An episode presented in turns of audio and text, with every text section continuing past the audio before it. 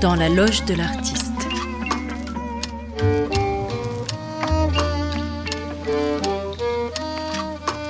Une émission proposée par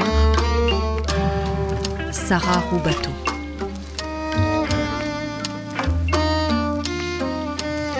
Oh, j'ai un bouton qui vient de tomber. Et t'as pas une épingle?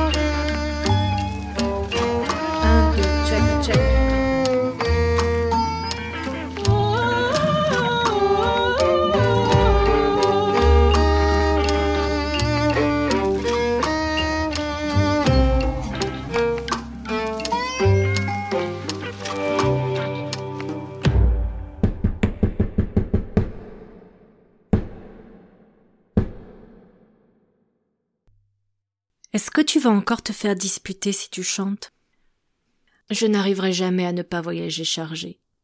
Pourtant j'ai toujours à peu près un demi-sac à dos de vêtements pour plusieurs semaines. Le reste c'est du matériel pour le travail. Cette fois, guitare sur le dos, ampli sur le chariot, sac à dos en main, sac avec micro en bandoulière. Tout ça à faire rentrer en une fois dans le wagon, car la légendaire patience des Français quand il s'agit de monter dans un wagon ne me permettra pas de faire deux voyages. Le wagon est déjà plein. Mon entrée ne passe pas inaperçue. Chariot replié, ampli bien calé, sac à dos déposé dans un coin en attendant de pouvoir retraverser le couloir pour aller le chercher, guitare en avant pour passer dans le couloir étroit. Un voyageur déjà installé me dit Vous allez nous jouer une chanson? Cette phrase peut être la plus flatteuse et la plus méprisante à la fois, selon comment on l'a dit. Si c'est sur le ton Allez l'artiste, joue-nous un air on répond Et toi, t'es kiné? Ah, tu vas bien me faire un petit massage gratuit en dehors de tes heures de travail. Non, t'es plombier? Ah, bah viens me donner un petit coup de vis. Mais quand elle est demandée sur le ton de Que ça me ferait du bien si vous vouliez bien, difficile de résister. Mon siège est tout au fond, juste devant le rack à bagages. Tant mieux, je serai tout près de la guitare. J'ai dormi trois heures, il est huit heures quinze, le train part dans quinze minutes. Pendant le voyage, je dois écrire des articles, pas question de dormir. Je retourne voir l'homme assis à trois rangées de là, et je lui dis que si je chante quelque chose, je devrais le faire du fond du couloir, et avant que le train ne démarre. J'ouvre mon étui et me prépare à chanter, armé de ma voix du matin. Ce sera la Llorona. Je ne dis rien, je commence. Les gens se retournent, les enfants se mettent debout sur leur siège, les écouteurs se défont des têtes. Au bout de vingt-huit mesures, l'homme assis juste devant moi retire son casque brutalement, se retourne et me dit bien fort pour que tout le monde entende Eh, dites, on n'est pas dans le métro ici, hein. Allez faire ça ailleurs. Stupeur et murmure dans tout le wagon. Mais monsieur, enfin, mais laissez-la faire une chanson, ça nous fait du bien. Enfin, en quoi elle vous dérange? Elle en fait juste une. L'homme fait front. Eh bien, si vous voulez des chansons, allez les faire dans un autre wagon avec elle. Consternation et soupir.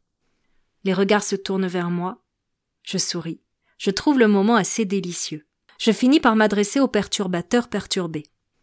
Vous savez, monsieur, je ne fais pas la manche, c'est un cadeau que je fais parce qu'un passager me l'a demandé. Bon, écoutez, je suis fatigué, je me suis réveillé à cinq heures, de la musique, j'en entends tout le temps. Tenez, voyez. Il soulève un coin de son casque pour me faire entendre des sons qui cognent. Là, j'aimerais dormir. Sa compagne essaye de le calmer. L'homme a tout de l'individu frustré sur qui pèse le poids d'une vie qu'il subit.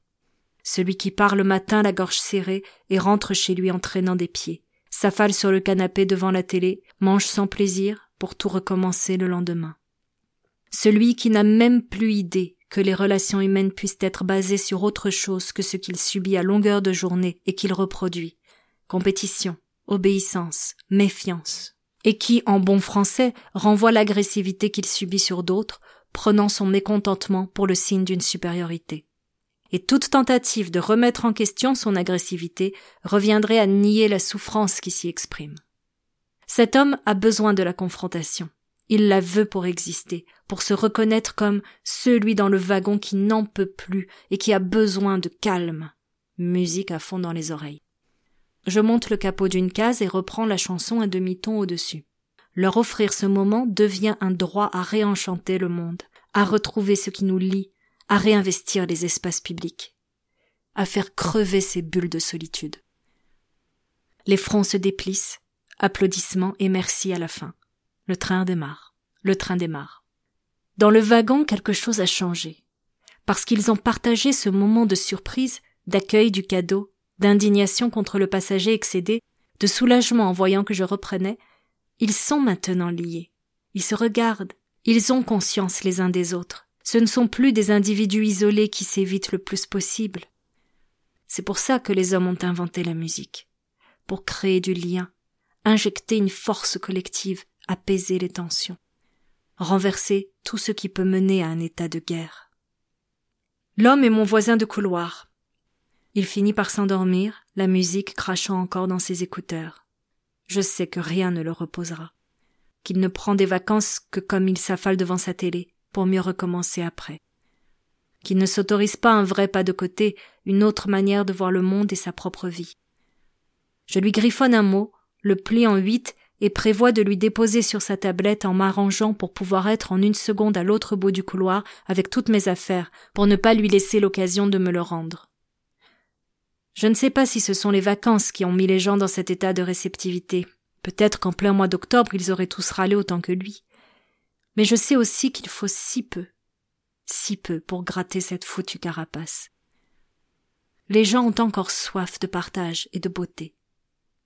Quand je vais me dégourdir, les regards se lèvent, les sourires éclairent les visages.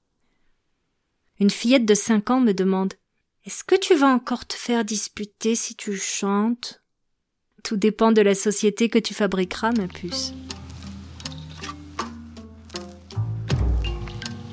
Cette émission est réalisée de manière indépendante. Pour que je puisse continuer, vous pouvez faire un don sur Tipeee à l'adresse tipeee.com slash sararubato. Le générique a été composé par David Simard. Merci beaucoup.